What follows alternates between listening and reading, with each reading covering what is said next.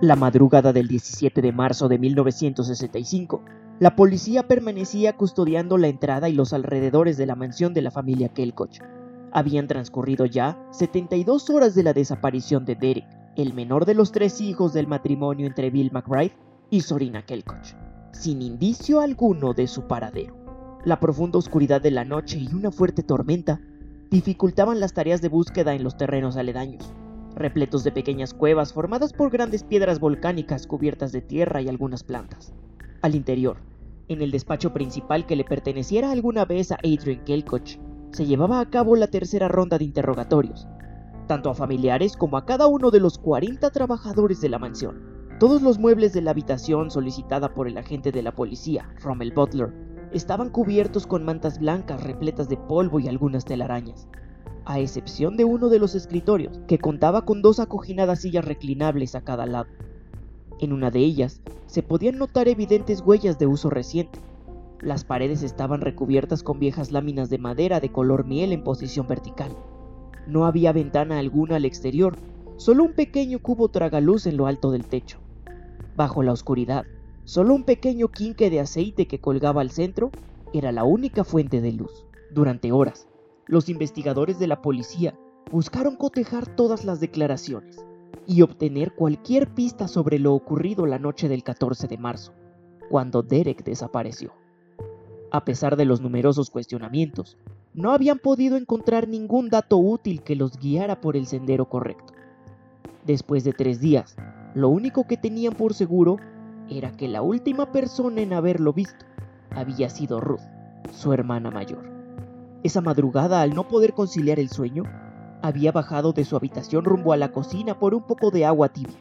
Entre los altos y oscuros pasillos de la mansión debía iluminar su andar paso a paso, con un candelero y una vela encendida en mano. Al cruzar la puerta de la cocina, encontró a Derek. Tomaba agua directamente de una jarra de cristal con gran desesperación. Parecía nervioso y agitado, tan sediento como si hubiera estado corriendo por un largo tiempo y necesitara recuperar el aliento. Lo observé por unos segundos bastante extrañada, y enseguida traté de asegurarme que estuviera bien. Le pregunté si necesitaba algo, pero él no contestó. Solo se fue apresuradamente rumbo al pasillo y recuerdo haber escuchado sus pasos sobre los escalones de madera hacia las habitaciones del primer piso, explicó Ruth a Butler exactamente con las mismas palabras en las tres ocasiones que la cuestionaron sobre la última vez que vio a su hermano de 7 años. Tras el terrible fallecimiento de Bill cuatro años atrás, en un accidente aéreo, Sorina Kelkoch había quedado encargada de sus tres hijos, de todos los asuntos de la mansión y las operaciones de las seis empresas de la familia. La gran cantidad de tareas y responsabilidades sobre sus hombros hacía casi imposible poder dedicarles el tiempo suficiente a sus tres hijos. Para eso, contrató a un grupo de trabajadores domésticos que se encargara de mantener cubiertas todas sus necesidades. En total, 40 personas trabajaban en las diversas tareas que se requerían en la mansión. Había un grupo dedicado a la conservación del jardín y los enormes campos de rosas sembradas por la esposa del mismo Adrian en 1920. Otro grupo se encargaba de la limpieza de los interiores de la mansión de tres pisos, que se dividía en 17 habitaciones, ocho salas de estar en las que se podían realizar todo tipo de actividades recreativas, tres despachos y una enorme biblioteca con 20 niveles de estantería que rodeaban las cuatro paredes de la pieza. La enorme cocina, requería del trabajo de 10 personas para preparar los alimentos cuatro veces al día, incluso para los propios trabajadores, quienes residían en una pequeña casa en la parte trasera del terreno. En comparación con el tamaño de la mansión, la vivienda de los que ahí laboraban era extremadamente reducida. A pesar de eso, en ella habitaban las 40 personas dedicadas al funcionamiento del complejo sistema dentro de la propiedad de los Kelkoch. Sus elevados salarios resultaban competitivos contra los pagados en las granjas de los alrededores. Con eso Sorina aseguraba su lealtad. Educadores, restauradores, niñeras y un par de ingenieros completaban la plantilla de empleados. Una de las principales órdenes que recibían era no escatimar los recursos en ninguna de las áreas. La única finalidad era mantener todo en pleno y correcto funcionamiento, así como el perfecto cuidado de los tres herederos. El gran número de personas en el lugar hacía casi imposible a la policía poder obtener datos concretos que pudieran compararse entre sí. Cada uno había visto a Derek en un diferente momento de aquel 14 de marzo, aunque nadie, excepto Ruth, estuvo con él después de las 8 de la noche, horario en que todos descansaban. A la mañana siguiente se reanudó la búsqueda, esta vez con 20 hombres del cuerpo especializado equipados con perros para buscar cualquier rastro. A pesar de todos los esfuerzos, los resultados eran prácticamente los mismos. No había avances, ni nada que indicara el posible paradero de Derek. Eso fue motivo suficiente para que la señora Mirza decidiera contactarme.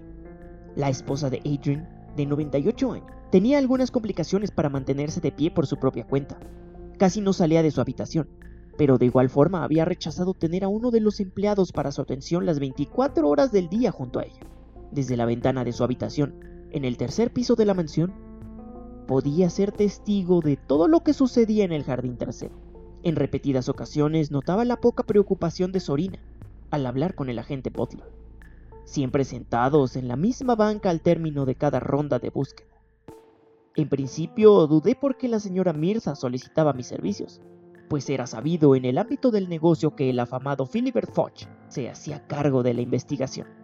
Contratado por la misma Sorina tras los poco eficientes trabajos de la policía local, no había caso algún tomado por Foch que pasara desapercibido entre la no oficialmente constituida Sociedad de Investigadores.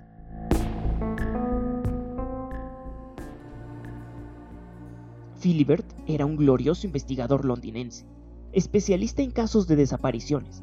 En sus 50 años de trayectoria no había tenido inconveniente alguno por resolver cada situación que se le presentaba homicidios, violaciones, secuestros, suicidios y hasta ataques de misteriosos monstruos, que al final resultaban ser solo animales salvajes, llegaban a su escritorio cada día. Todos terminaban por ser resueltos gracias al infalible Philibert, como solíamos referirnos a él. No había alguien en Londres que no conociera a Foch, aunque no podía asegurar que fuera recíproco con sus colegas. Él y yo éramos competencia uno del otro, lo que hacía hasta cierto punto normal que existiera rivalidad por la fama, por primera vez en muchos años. Philibert no había logrado encontrar respuestas y eso me daba la oportunidad de colocar mi nombre sobre el suyo en el mapa.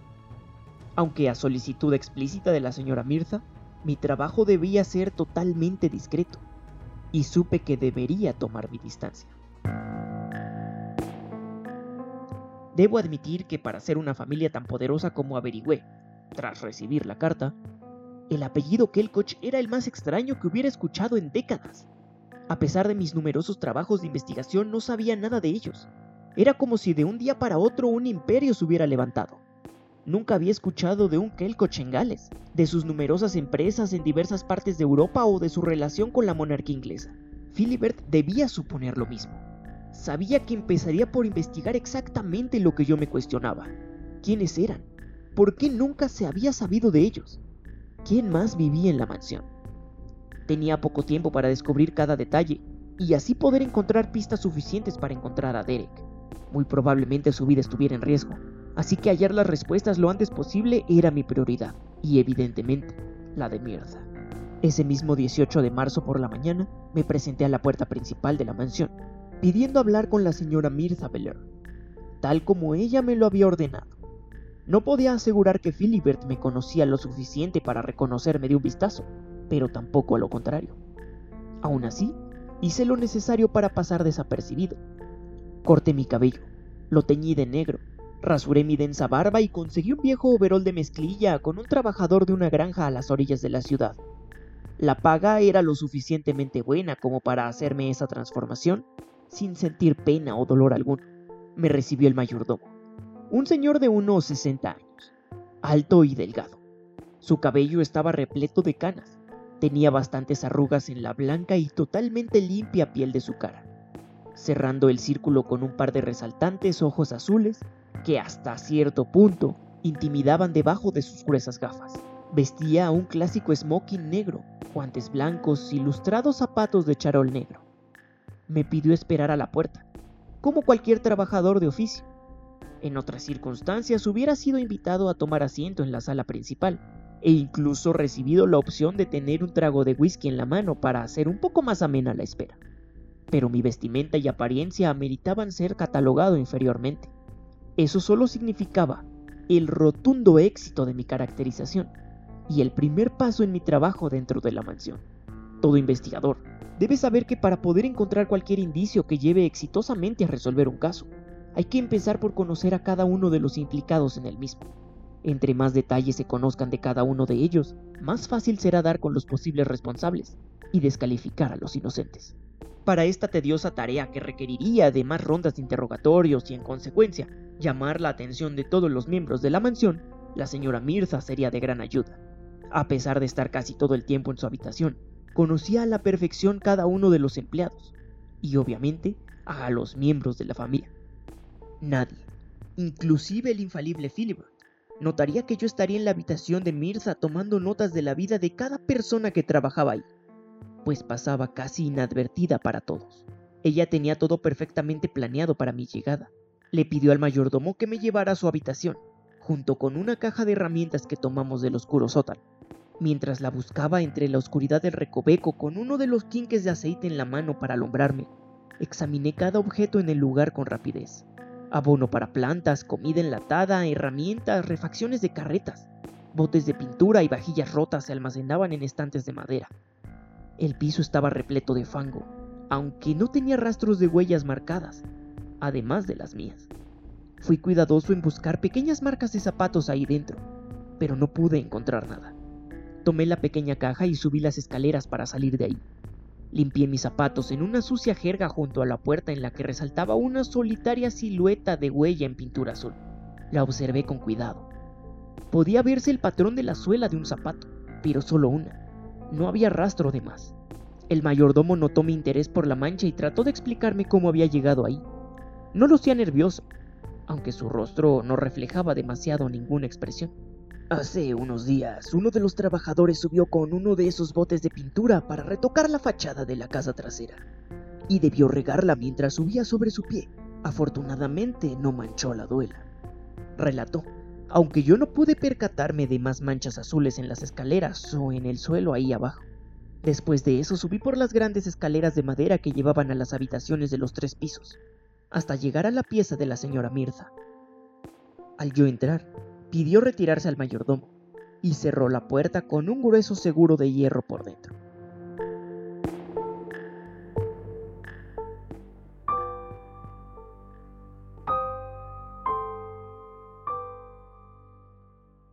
Bien, es momento de empezar. No tenemos tiempo que perder, soltó con una delgada voz que temblaba en su garganta para ser una persona de 98 años con problemas para mantenerse de pie como me lo había relatado en su carta.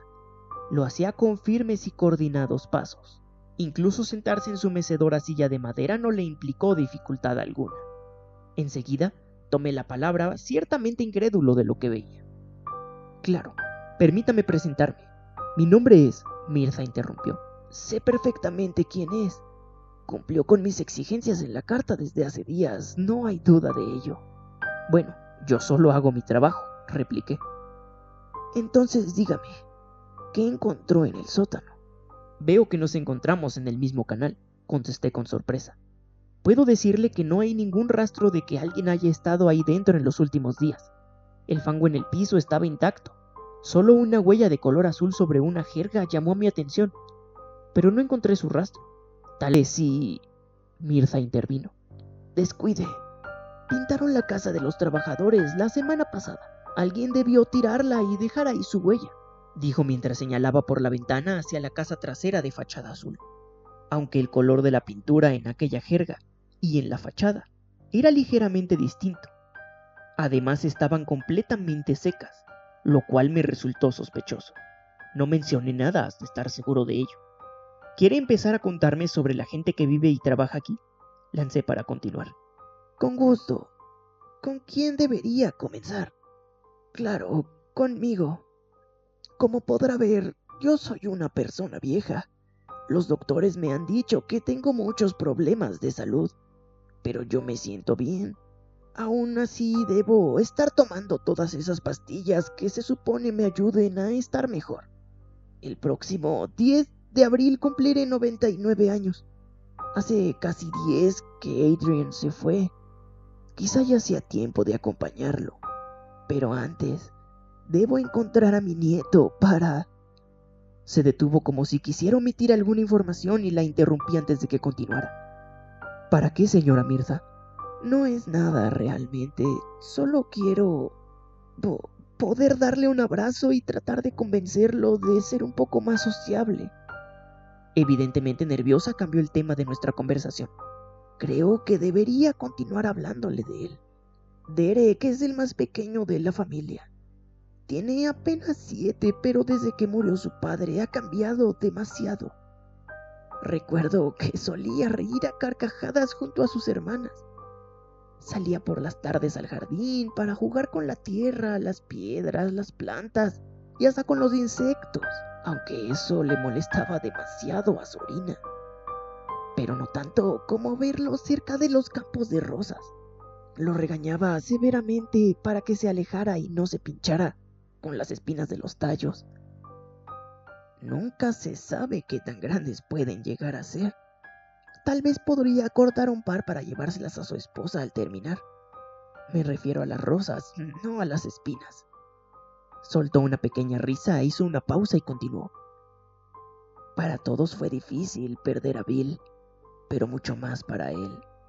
Era la única persona en quien confiaba realmente. A pesar de estar ocupado con los asuntos del trabajo, siempre tuvo tiempo para sus hijos, no como su madre. Prefirió llenar la casa de extraños para zafarse de atenderlos. Terminó. Tomé nota de cada palabra, cada detalle, cada expresión con la que me describía a Derek. No dejé escapar ninguno de sus movimientos mientras hablaba de su nieto, al parecer al que más apreciaba. Hábleme ahora de Ruth, ella fue la última en verlo, ¿no es así? Ruth, la hermana mayor, siempre segura de lo que hace. A veces me asusta con la madurez que proyecta. Ella solía visitarme en la habitación cuando era pequeña, aunque eso cambió cuando nació Mirna. Poco a poco dejó de ser esa niña cariñosa y se encerró en su propio mundo. Dicen que la llegada de un hermano menor no siempre es bien recibida por el mayor. Hace tiempo que no hablo con ella. El tiempo se pasa muy rápido y a veces ya no se recupera. Terminó con recelo. ¿Qué hay de Mirna? Ella es... Mirza interrumpió una vez más. Ella es la hermana de medio. Cuando nació llegué a creer que podría ser la solución a los problemas de Sorina y Bill. Él había sido infiel a mi hija, pero en ese momento la expresión de la cara de Mirza cambió radicalmente. Su mirada se perdió en dirección a la ventana de mi derecha. Se sujetaba con fuerza al brazo de la silla. Una fría sensación de miedo se había apoderado de ella. Miré en la misma dirección, pero no logré identificar nada que pudiera provocar el extraño comportamiento de la señora Kelkoch. Al fondo, entre los árboles bajo el nublado paisaje, resaltaban un par de potentes y firmes luces amarillas que se aproximaban con gran velocidad. Su brillo deslumbraba, a pesar de la lejanía. Incluso tuve que tratar de taparlas con mi mano para no verlas directamente. Evidentemente algo muy grande las proyectaba, y se dirigía hacia la mansión. Esta historia continuará.